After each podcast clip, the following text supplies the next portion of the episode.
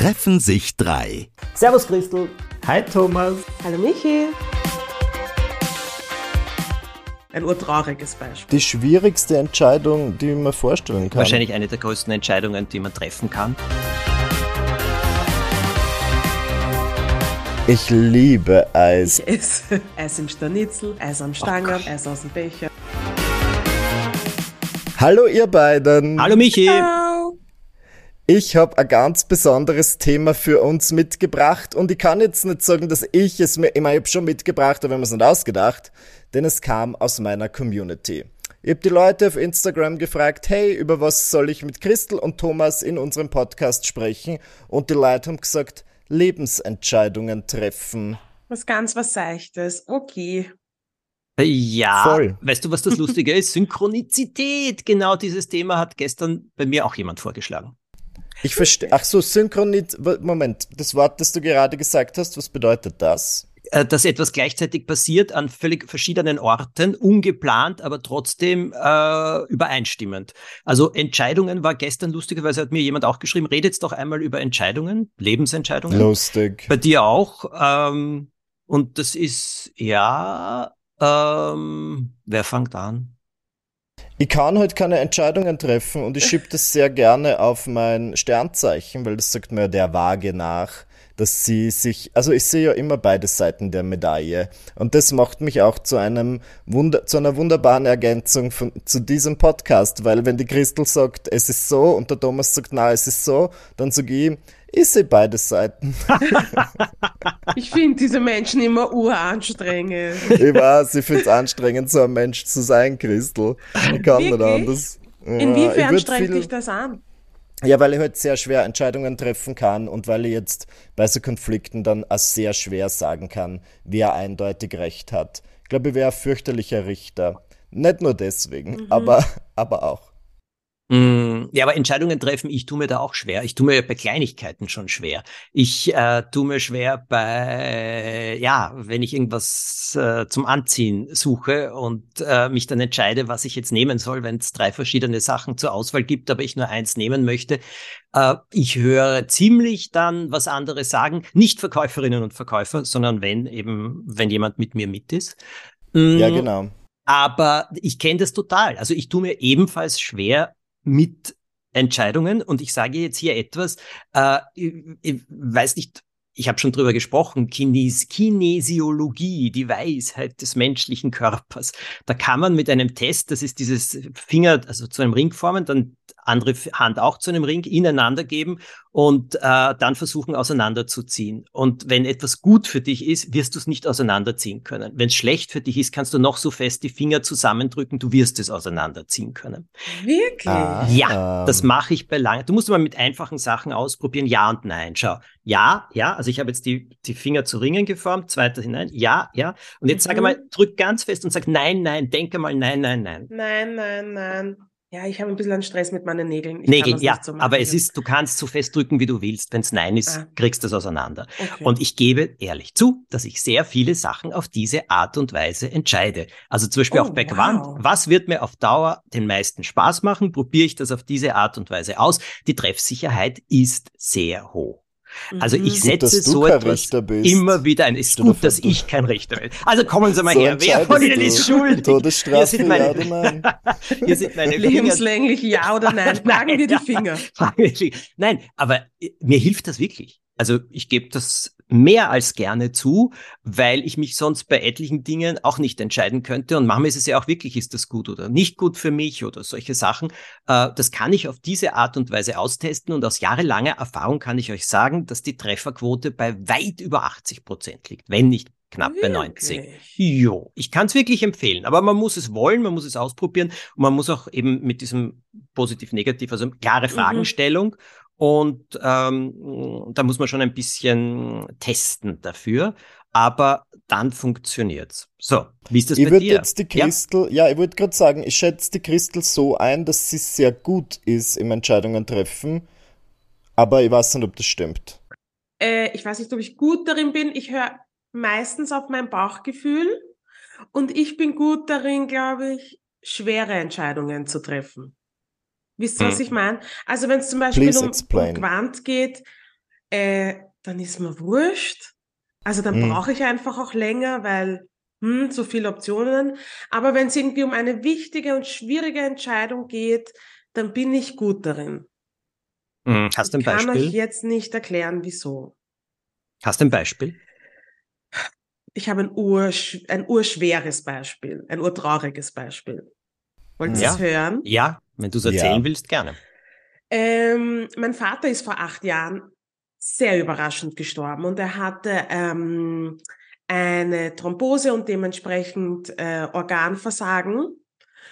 Und ich weiß noch, dass wir alle, also er ist mit der Rettung und meiner Mama ins Spital gefahren und wir Kids sind quasi mit dem Taxi nachgefahren und ähm, wir hatten keine Ahnung, wir das überleben, wir das nicht überleben. Es hat ewig lang gedauert, ihn zu reanimieren.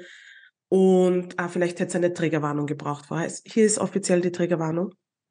Ähm, und es, äh, also wir hatten keine Ahnung, wie es ausgehen wird, ob es überleben wird, weil es eben so lange gedauert hat, ihn zu reanimieren. Und du darfst jemanden nur transportieren, wenn die Person stabil erscheint. Und das hat Ewigkeiten gedauert, ähm, damals bei meiner, bei meinen Eltern zu Hause.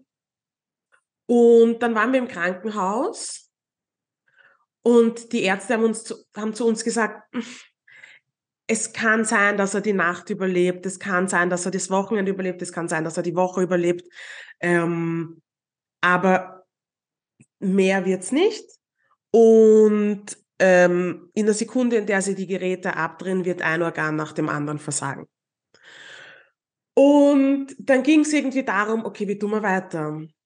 Tun, es weiß ja niemand per se, leidet die Person, hat sie Schmerzen, was kriegt sie mit, wie viel kriegt sie mit? Und es war einfach logischerweise absoluter Ausnahmezustand. Meine Mutter war nicht ansprechen, ansprechbar. Meine Geschwister waren nicht ähm, ansprechbar. Und dann ging es irgendwie darum, warten wir oder drehen wir die Geräte ab? Und ich habe dann mit, natürlich mit meiner Familie gesprochen, aber ich habe dann entschieden, dass die Geräte abgedreht werden, weil ich wusste, dass mein Vater nicht vor sich hin hätte vegetieren wollen. Ich wusste, Ja. dass das so eine stolze Person ähm, war und, und dass er das nicht hätte wollen, dass alle ewig lang um ihn trauern und, und bangen und sich Sorgen machen und, und er da liegt. Und man, ich glaube, es ist auch wahnsinnig schwierig, wenn du jemanden in ein Koma versetzt. Ähm, umso länger es dauert, umso schwerer wird es, eine Entscheidung zu treffen. Da, glaube ich. Und an dem Tag habe ich beschlossen, dass die Geräte abgedreht werden. Und mein Mann hat mir letztens auch gesagt, dass wenn es um so Hardcore-Entscheidungen geht, also wenn du mich fragst, wohin wir essen gehen, denke ich mir, ah, ich weiß nicht, ist egal. Äh, und dann habe ich erst was zu meckern. Aber wenn es um so große Entscheidungen geht, kann ich eigentlich ganz rational und logisch denken. War das so? Wahnsinn. Das ist Wahnsinn. ja die schwierigste Ja. Entscheidung, die man vorstellen kann.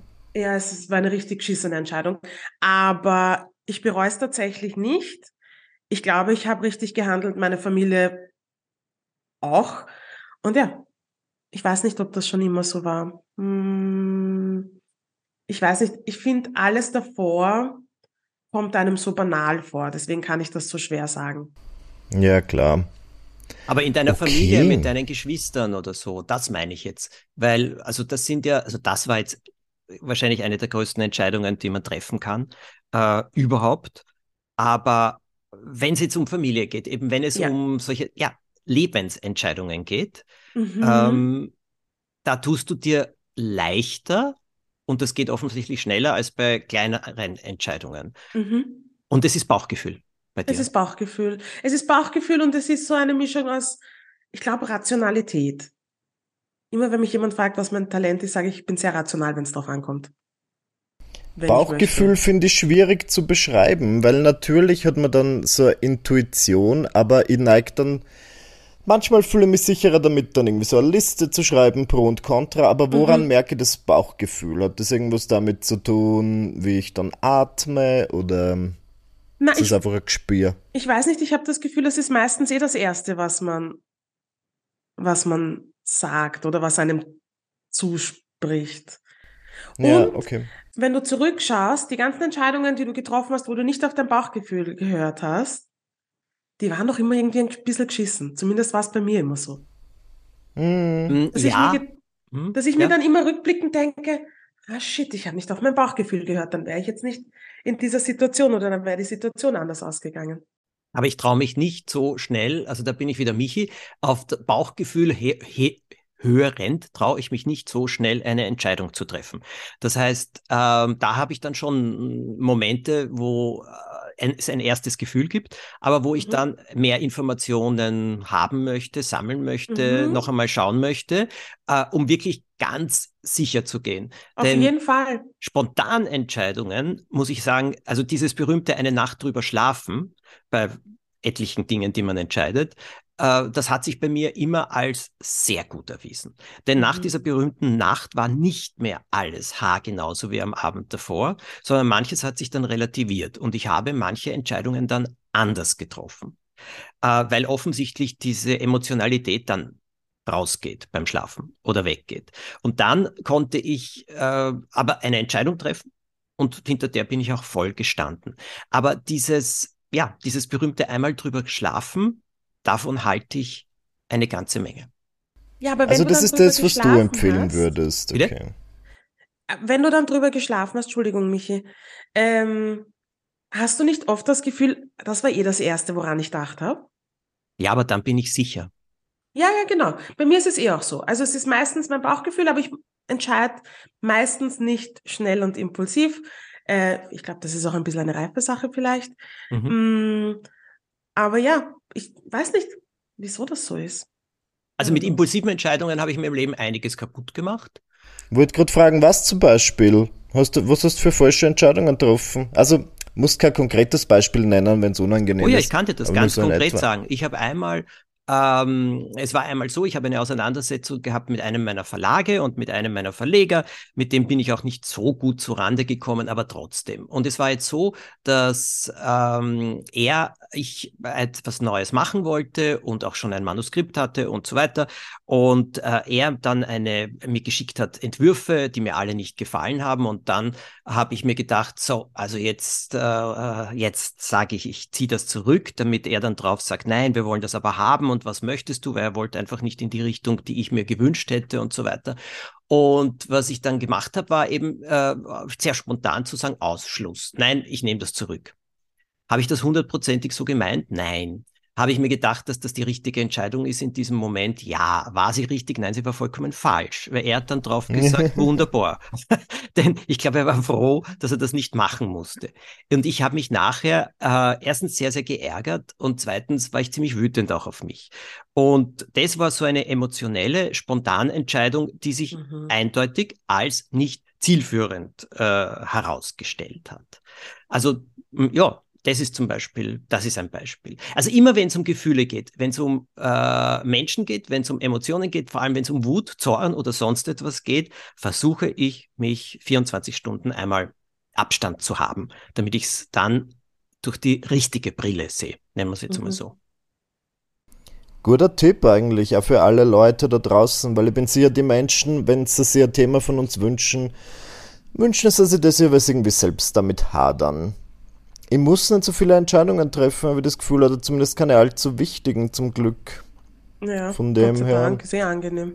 Aber es wird sicher noch kommen, was du, mit steigendem Alter steigen dann die, naja, so Immobilienentscheidungen und so weiter, Finanzentscheidungen, das ist ja alles, wird ja von Jahr zu Jahr wahrscheinlich nur größer und anstrengender. Ja. Aber bis jetzt halt so, ich habe das Gefühl, wenn man oft so umgeben ist von Leuten, sind das jetzt, also mit meiner jetzigen Agentur habe ich überhaupt keine Probleme, aber ich war davor in so einer Art, wie sagt man da, YouTube-Netzwerk und du hast natürlich immer viele Leute, die da in so einem professionellen Kontext auch manchmal gewisse Dinge einreden wollen. Und ich glaube, wir alle kennen das, wenn du irgendwie in so einem Arbeitssetting sehr viele Leute hast, die dir gut zureden, aber dein Bauchgefühl sagt irgendwie, na, don't do it. Und der Wunsch, der hat zum Teil halt einfach mehr auf das gehört, anstatt du jetzt irgendwelche depperten Kooperationen zu machen, die gar nicht wollt. Aber naja, das ist, im Nachhinein ist man immer gescheiter. Was du jetzt ansprichst, ist aber auf der anderen Seite eine der wichtigsten Sachen überhaupt. Also gerade wenn es um Anführungszeichen Lebensentscheidungen geht. Und ich meine mhm. jetzt nicht ein Beispiel wie Christels Beispiel, weil das ist eine mhm. mehr. Also Lebensentscheidungen meine ich jetzt, wenn wir für uns für eine Richtung oder äh, für einen größeren Schritt entscheiden sollen. Und da glaube ich, Also da setze ich schon drauf, dass ich mit Leuten drüber rede, allerdings wirklich nur Leuten, denen, denen ich hier vertraue oder wo ich das Gefühl habe, sie haben in der Vergangenheit äh, schon Entscheidungen getroffen, vielleicht habe ich sogar manche miterlebt. Und äh, diese Entscheidungen haben sich als, ähm, ich würde jetzt nicht immer sagen gut äh, herausgestellt, sondern sie haben funktioniert nennen wir es jetzt einmal so. Mhm. Und es gibt einige Menschen, deren ruhige, bedachte Art ich unglaublich schätze und äh, die ich zum Beispiel auch in Dingen um Rat frage, die jetzt überhaupt nichts mit ihrer Profession zu tun haben, 0,0 äh, mit ihrem Gebiet zu tun haben, aber die haben einen Blickwinkel, der wichtige Gesichtspunkte einbringt oder der mir auch vieles erleichtert, äh, äh, wie soll ich sagen, wo ich dann einfach auch sehe, ja, was sind die Risiken oder was kann es sein? Will ich die eingehen? Ja oder nein? Und wenn ich mir dann sage, ja, die will ich eingehen, treffe ich die Entscheidung wesentlich einfacher. Und es ist nicht, dass die mir was ausreden wollen, sondern ganz im Gegenteil, sie machen mich darauf aufmerksam und helfen mir, das dann auch ein bisschen abzuwägen. Also Leute, ich glaube, eines der wichtigsten Sachen ist, äh, beruflich wie privat, eine kleine, aber wirklich feine Zahl von Menschen zu haben, äh, mit denen man über diese Sachen sehr offen reden kann, auch über die eigenen Zweifel und von denen man weiß, dass man eine fundierte Aussage kriegt. Hat nichts ja. mit Alter zu tun. Also mhm. Lebenserfahrung hilft eindeutig, aber es hat nicht wirklich unbedingt mit Alter zu tun, sondern ziemlich sehr mit Lebenseinstellung und ein bisschen einer Festigkeit auch. Also das, und so habe ich mich schon an große Entscheidungen herangetastet. Na, ja, das ist ja ein guter und konkreter Tipp eigentlich. Ich finde, die Leute, die uns zuhören, sollten mitschreiben. Weil es ist wirklich, ich finde das wirklich hilfreich. Besonders ich als jemand, der keine Entscheidungen treffen kann. Ja, ich gehe oft mit meinen, ähm, also wenn ich irgendwie Rat brauche, gehe ich oft zu Menschen, die ein bisschen eine Distanz zum Thema haben. Mhm. Aber deren, auf deren Meinung ich tatsächlich baue und vertraue. Und ich habe auch meinen Freundeskreis so ein bisschen eingeteilt in zu der Person gehe ich mit diesen Problemen und zu der Person gehe ich mit den Problemen, weil die alle einen komplett unterschiedlichen, aber sehr wohl wirk also wertvollen Blick auf gewisse Sachen haben. Das ist ganz cool. Weißt du, was wichtig ist? Die gleichen Werte. Also so ja. wie das in Beziehungen ist, ist das ja auch eine Freundschaft, ist ja auch eine Beziehung. Äh, ich glaube, das Wichtige ist, es kann ein völlig anderer Kreis, eine andere Profession sein, aber die Werte mhm. müssen übereinstimmen. Und dann kann man mit Menschen mh, hm, über sehr viel reden Voll. oder sich auseinandersetzen. Es gibt nur eine Lebensentscheidung und da habe ich eine ganz, ganz, ganz, ganz, ganz wichtige Erfahrung gemacht und die erzähle ich wirklich immer gerne. Und da geht es, wenn man sich zu trennen von jemandem. Denn es ist, also mein Eindruck ist wirklich, dass sich viele zu leicht trennen und äh, es ist ja immer dieses, wie lang äh, ist, ist es richtig? Also wie lang äh, bleibt man mit jemandem zusammen, ähm, auch wenn die Beziehung nicht mehr so gut ist. Und mir hat dann einmal jemand etwas gesagt, wenn eine der beiden Seiten konstant destruktiv ist, dann ist eine Beziehung zu Ende.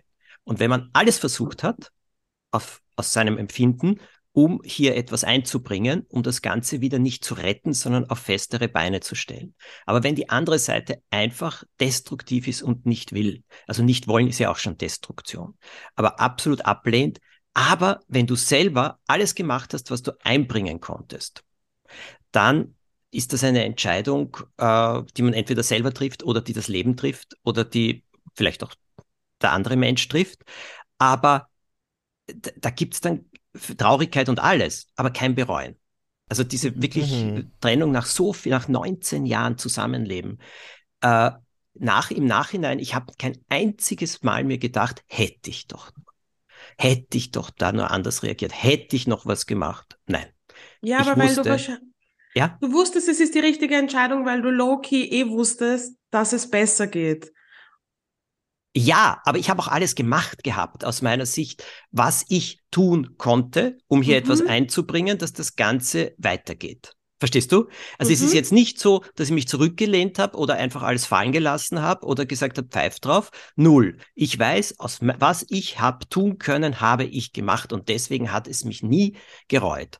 Dass es äh, besser sein konnte und so weiter. Du, ja, damals war ich so durcheinander und allein sein nach so vielen Jahren und wenn man vor allem sehr aufeinander eingespielt ist und so, das ist schon heftig. Aber ja, aber dass nie ein Bereuen kommt, das halte ich bei Lebensentscheidungen insofern für wichtig, wenn man sich vorher sagen kann, ja, ich habe alles getan oder ich habe mir alle möglichen Informationen besorgt, die ich mir besorgen konnte. Und aus diesem Grund treffe ich jetzt diese Entscheidung. Mhm. Das macht vieles leichter, weil manchmal stellt sich ja eine Woche später heraus, dass die Entscheidung vielleicht doch nicht ganz die richtige war. Also ich meine jetzt nicht in Trennungen, sondern oder sondern irgendeine Entscheidung. Aber das ist nur deshalb, weil man eine Woche gescheit, äh, später gescheiter ist, einen anderen Blickwinkel auch hat. Aber wenn man vorher alle ausprobiert hat, finde ich, beruhigt das und dann kann man mit der ganzen Sache auch leichter umgehen. Okay, ich habe noch eine Frage. Was war die beste Entscheidung, die ihr jemals getroffen habt? War das sinnvoll? Ja, es hat Sinn gemacht, oder? Hat die Frage Sinn gemacht? Das ja. hat super Sinn gemacht, aber es ist eine Frage, über die man ein bisschen überlegen muss. Ich glaube, rückblickend betrachtet war es bei mir wahrscheinlich, dass ich mir dachte, jo, ich bin ein Influencer und ich komme aus dem Internet, aber ich möchte trotzdem irgendwie auf die Bühne gehen oder halt so ein paar unter Anführungszeichen handfeste Dinge machen, wie so Bücher schreiben. Das hat mich wirklich weitergebracht. Einerseits, weil es was ist, was ich wollte. Andererseits, weil ich mir denke, also ich wollte über meinen Schatten springen, besonders jetzt mit diesem Kabarett-Ding. Und ich mache das jetzt auch schon seit fünf Jahren. Und es war so eine riesige Entscheidung, äh, mit der ich irgendwie sehr gehadert habe, wo ich dann wirklich ja, also ein ganzes Jahr irgendwie drüber nachgedacht habe und Leuten Leute gefragt habe, ähnlich wie der Thomas das suggeriert hat. Mhm. Und ich mhm. bin sehr froh, dass ich diesen Schritt gewagt habe, weil ich möchte es nicht missen. Und das Leben ist jetzt ein völlig anderes. Und ich, es ist wirklich eine der besseren Entscheidungen, wenn nicht sogar die beste, die ich je getroffen habe. Und es hätte mich geärgert, wenn ich dann am Kranken- mhm. und Todesbett liege und sage, ah, hätte ich das doch mal ausprobiert. Von dem her. Das ist Love übrigens it. mein größter Stress, dass ich irgendwas, was ich urgern gemacht hätte, nicht gemacht habe. Schon, oder? Mhm. Ja. Mhm. Ich glaube, ich wäre ewig sauer auf mich, wenn, wenn ich in die Situation ja. komme. Im Afterlife dann. Im naja, Afterlife. aber weißt du, da gibt es ja diese Geschichte, die ich so liebe, wie Leonardo da Vinci am Todes-, also am Sterbebett lag, ist der König von Frankreich zu ihm gekommen und hat ihn noch einmal besucht und hat ihn beruhigt und getröstet und der Leonardo hat die Augen aufgemacht und hat gesagt, ich kann nicht sterben, ich habe in meinem Leben nichts geleistet das musst du dir Lol, Leonardo. Very dramatic, Leonardo. Leonardo. Das musst du dir vorstellen. Ja. Christel, was war deine beste Entscheidung? Ich, ähm, ich glaube, ich habe nach dem Tod meines Vaters beschlossen, mein Leben umzukrempeln, mich selbstständig zu machen und so ein bisschen drauf zu scheißen, was mhm. von mir erwartet wird und das zu machen, von dem ich glaube, dass es richtig ist und es auch durchzuziehen. Und ich glaube, dass, dass mir das vorzunehmen war die beste Entscheidung. Und es durchzuziehen tatsächlich auch. Weil das hat sich auf so viele verschiedene Spektren meines Lebens ausgebreitet, dass ich jetzt in diesem, dieses wunderbare Leben lebe, das ich lebe. Das nicht perfekt ist, aber es ist ganz cool. Mhm. Ja, voll. Thomas? Du, Thomas? Naja, oh ja, ich weiß, was die beste Entscheidung oder war in meinem Leben. Also es ist so, äh, meine Eltern haben sich, als sie schon ja, in meinem Alter waren, noch ein sehr schönes Haus gebaut, weil das war der Traum meines Vaters. Und das sollte ganz bestimmt sein, also nach sehr architektonischen Gedankenregeln und so weiter. Mir war das immer zu äh, geplant, zu, hm, wie soll ich sagen, äh, nicht zu perfekt, aber es war halt mein Vater, der war so ein sehr genauer und so weiter. Und ich habe das Haus gemocht, ich habe aber als Jugendlicher nur mehr eineinhalb Jahre hier gelebt und bin dann ausgezogen. Meine Eltern haben hier gelebt und ähm, meine Mutter fast 30 Jahre. Und sie hat immer zu mir gesagt, und wenn ich einmal sterbe, Thomas, dann ziehst du hier ein und so weiter. Und ich habe nie etwas drauf gesagt. Ich habe immer geschwiegen, weil ich mir gedacht habe, nie im Leben. Ich will mein eigenes haben, ich will nur mein eigenes machen und so weiter und so weiter. Meine Eltern waren so große Persönlichkeiten, dass ich mir gedacht habe, na, das ist mir zu erschlagend. So schön es vielleicht ist, aber es ist mir zu erschlagend. Und ähm, also ich habe immer geschwiegen und oder ich habe freundlich genickt, weil lügen wollte ich nicht. Ich wollte meiner Mutter nicht ins Gesicht lügen. Mhm. Und als sie dann ganz überraschend gestorben ist, ich meine, sie ist ja 91 geworden und ähm, war dann die Entscheidung und was geschieht jetzt? Und ich bin wirklich herumgegangen und her und habe mir gedacht, nein, nein, das schaffe ich, das kann ich nicht und so weiter. Und dann war es aber so, dass der Ivo, wir waren ja damals ein Jahr zusammen schon, hat gesagt, du, willst du sowas wirklich verkaufen? Und ich habe gesagt, du, ich glaube, ich schaffe das nicht, hier zu wohnen. Und dann hat ein sehr lieber Freund von mir, ein sehr weiser Mann, hat zu mir gesagt, Thomas, wenn man älter wird, kehrt man gerne dorthin zurück, von wo man kommt. Und wenn du einmal was verkaufst, ist für immer weg. Und plötzlich, aber wirklich äh, Bauchgefühl wahrscheinlich, habe ich gesagt, gut, ich mach's. Wir ziehen hier ein und wir leben jetzt hier und wir schauen. Und wir haben es gemacht. Und das war die beste Entscheidung, die ich jemals treffen konnte. Fühle ich mich noch immer etwas überwältigt von der, der, der, der Dominanz oder Größe meiner Eltern? Jo. Ist es mir noch immer eine Spur zu äh, wunderschön architektonisch? Ja. Habe ich die Qualitäten und Reize wesentlich mehr entdeckt und bin ich trotzdem ich selbst und ist es ja auch ja. Also das war sicherlich ähm, eine Entscheidung, die lange gebraucht hat und wo eben manches, was sie mir vielleicht schwer gemacht hat, noch immer da ist. Aber trotzdem ist es für mich die beste. Das ist ja schön.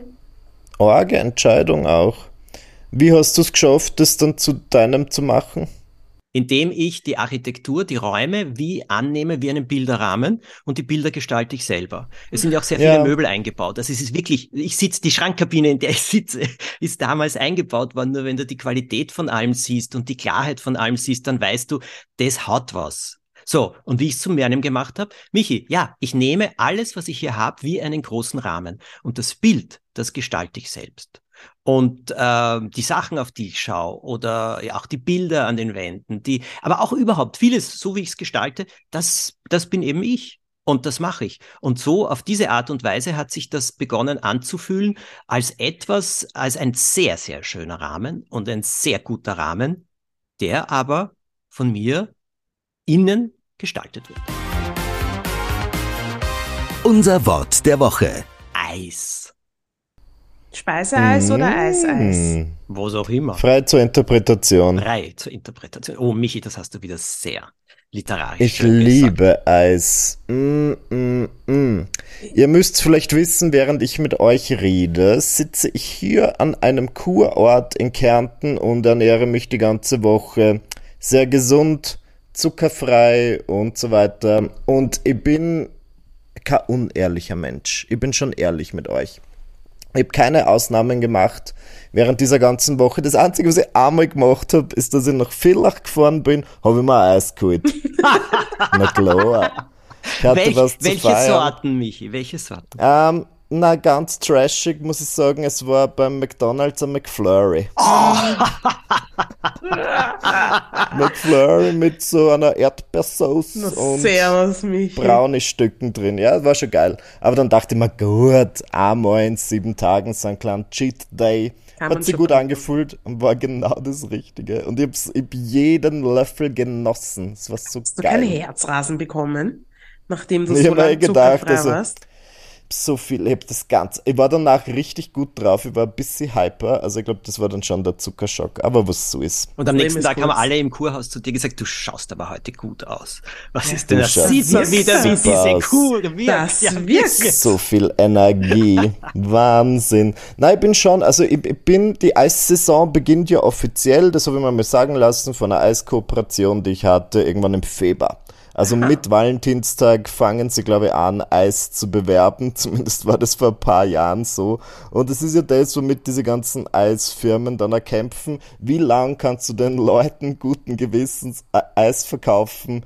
Und es beginnt halt wirklich im Februar und ich schätze, es geht bis Oktober. November maximal okay. und dann sagt man, es reicht.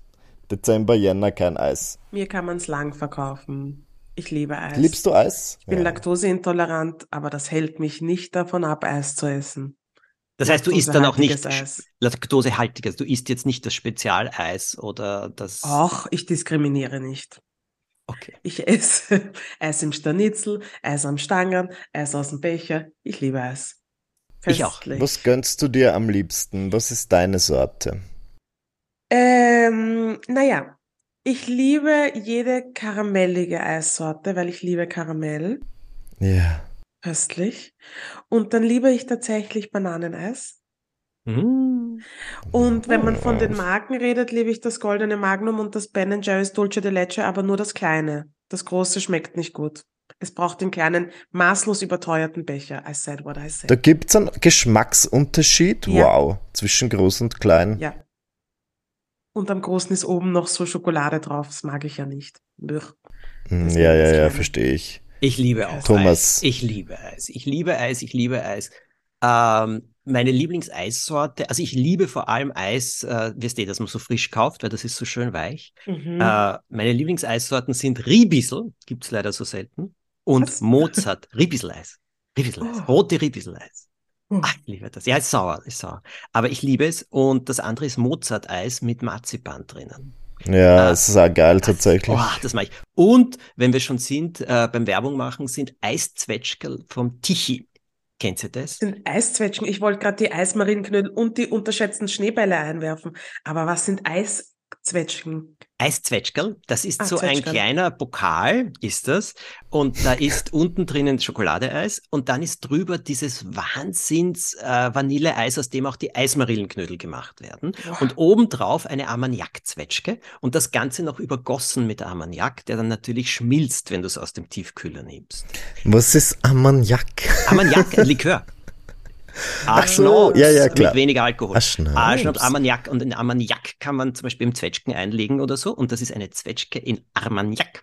Und äh, das Schreibe mal auf. liebe Eiszwetschgerl, ich liebe Ja. Habe ich noch es. nie in meinem Leben gehört. Es ist sensationell gut. Also äh, das mag ich sehr. Ich muss sagen, von den fertigen, also so, so, ja, mag ich nicht mehr so sehr. Oh ja, Ben Jerry Fish Food, glaube ich, gibt es.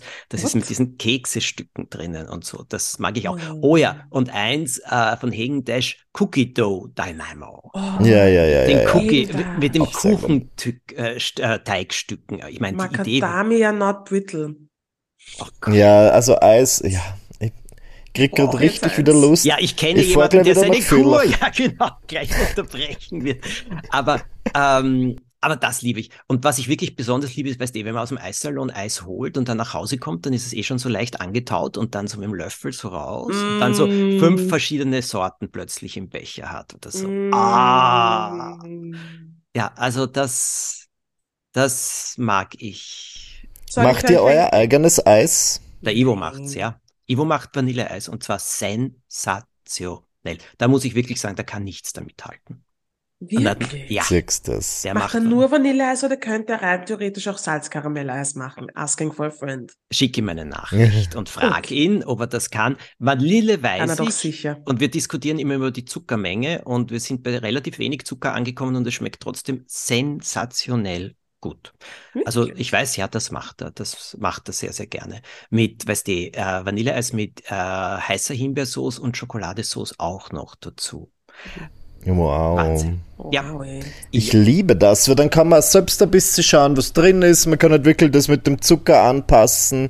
Das ist bei mir, also manche Eise sind einfach zu süß, das mag ich ganz gern. Also ich bin ein großer Fan davon, Eis selbst zu machen, aber es ist halt ein bisschen laut, wenn man so eine richtige Eismaschine hat. Hast, Hast du dir nicht letztes Jahr eine gekauft?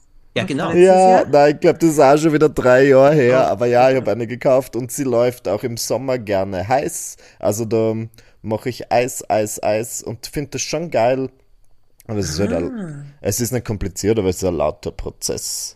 Was ich auch liebe Ja. und was es so selten gut gibt, ist Zitronensorbet. Und zwar wisst ihr, Boah. dieses, das nicht so cremig oder so ist, sondern das eher so ein bisschen wässrig, kristallig ist und so richtig schön wirklich nach Zitrone schmeckt. Aber ich mag nicht dieses Matschka-Zitronensorbet, das, wie sich das nennt. Wenn es taut, wirst du so weiße Matschka? Soße. Ja, weißt du, weiße Soße, das mag ich Ah. nicht. Ich mag das, das so ein bisschen kristallig ist und so.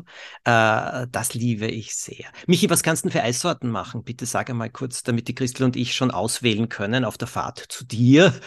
Ich kann eigentlich alles. Ich hab Tichy und holt sich mir so- Eismarienknödel und Schneebälle. Ich sag's euch, wie es ist. Sorry, mich, ich komme nicht nach Kärnten. Ich muss zum Tichy. Nice, ist eh kein Problem. Tichy war bei uns im Burgenland auch immer so ein Ding. Meine ganze Familie ist dann so einmal im Sommer mit dem Auto zum Tichy gefahren, Na. 45 Minuten, ganzen Kofferraum voll für die Eismarillenknädel, wieder heimgefahren.